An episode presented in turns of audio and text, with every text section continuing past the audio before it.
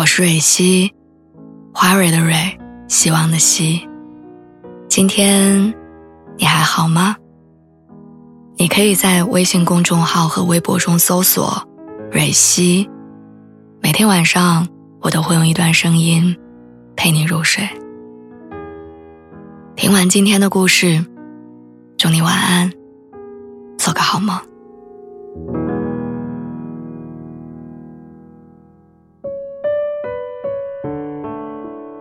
我不知道你有没有觉得人和人之间的纠葛特别不公平？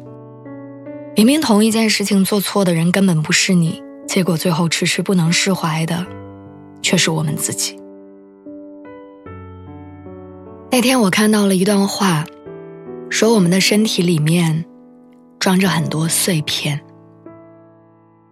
贫穷的童年、不被理解的青春、叛逆过的朋友和冷漠的父母。还有，说着爱你，刀起来却比谁都狠的负心人。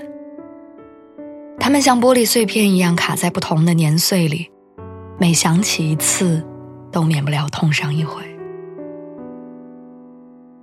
有时候坐在一块儿吃饭，聊起各自的人生，你就会发现，那个女孩特别在意钱。她说钱能给她安全感，因为在一个重男轻女的家庭里，自己挣的每一分钱。都会让他有逃离的底气，而另外一个多年的好哥们儿，现在还是从来都不跟我们去唱 K，因为他说他在那儿告过白，分过手，喝得醉得不成样子，哭得丢尽了脸，好像几杯啤酒下肚，大家都能翻出一两个难以释怀的故事。关于他这辈子都不会原谅的出轨，他高考的时候被父母瞒着篡改的志愿，以及人生低谷时见过的冷眼跟旁观。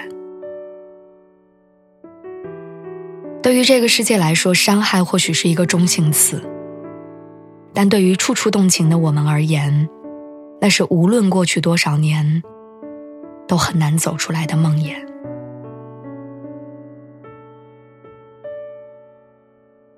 手机里有一首歌，在我二十几岁的时候反复听过上千次。那首歌叫《原谅》。前阵子久违的随机到了这首歌，然后我突然发现，曾经以为这辈子都过不去的坎儿，就算是用爬的，我们也都爬过来。作为单亲家庭长大的小孩儿，从小到大，不止一次的我问过这个世界。为什么这个人是我呀？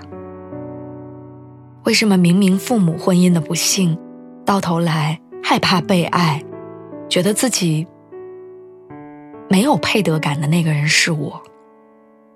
又为什么已经很辛苦的好好长大了，结果在恋爱的时候被嫌弃单身的人还是我？在每一个钻牛角尖的日子里，我都曾经怪过父母，怨过生活，恨过丢下我的人。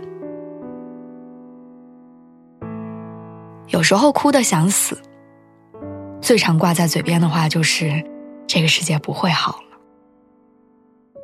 于是我就拖着这样狼狈的自己，一点一点的往前挪着，直到有一天，我挣的钱，终于能够带我去见更大的世界了。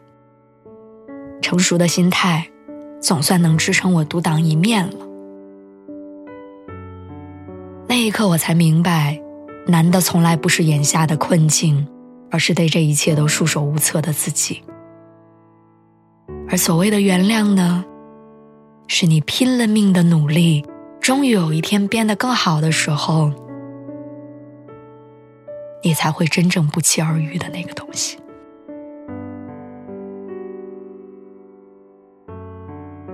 如同陈明老师，他在演讲当中讲过一句话，他说：“真正牢牢限制住你的，不是客观环境，也不是原生家庭，而是昨天的自己。是昨天的自己拉扯着你，让你忘了今天想要去哪里。其实，所有的伤害都存在着一个真相，就是它是过去式的。过去的我们能力不够，心态不稳。”看事情的角度常常极端，习惯把一时的坏视作人生的死结。有些明明就是阅历到了就能消化的事儿，非要逼着自己想上一整个晚上。幸而这一生遭遇的苦难也好，受到的伤害也罢，时间会给出解答。我们唯一能做的就是深入生活，努力赚钱，好好读书，把身体养得健健康康，然后奋不顾身地往前走着。正如那个攒钱的女孩，她的长远计划里永远有一项，就是买一个离父母很远的房子，重新定义属于自己的家。那个还是忘不了前任的哥们儿，我想他总有一天会发现。KTV 去不去真的没有什么要紧，重要的是往后再遇到喜欢的人，还要记得再为他唱情歌。说到底，这世间能落得原谅二字的事情，没有哪件是轻松的。但我始终相信，等变好的那天再回头看这小半生的曲折，过往就不值一提了。其实人生从痛苦走向释然，你说是一个什么样的过程呢？如果让现在的我来回答，其实是一个理解并且善待自己的过程。你要被好好的爱着，你才敢相信单亲留下的伤疤是可以抚平的。要遇上对的人，才有机会慢慢忘掉被辜负的耿耿于怀。又或者，至今的你仍然单身，也没什么大不了。你用心做的事情，认真存的钱，靠焦虑和内耗换得的每一个道理，都会陪着你一块儿长大，直到生活逐渐变成了值得期待的样子。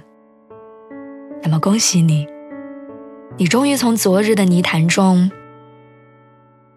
拔出了最后一根脚趾。释怀的感觉像重新活了一次，是曾经的伤害桩桩件件都还在，但你心里知道，自己已经走得很远了。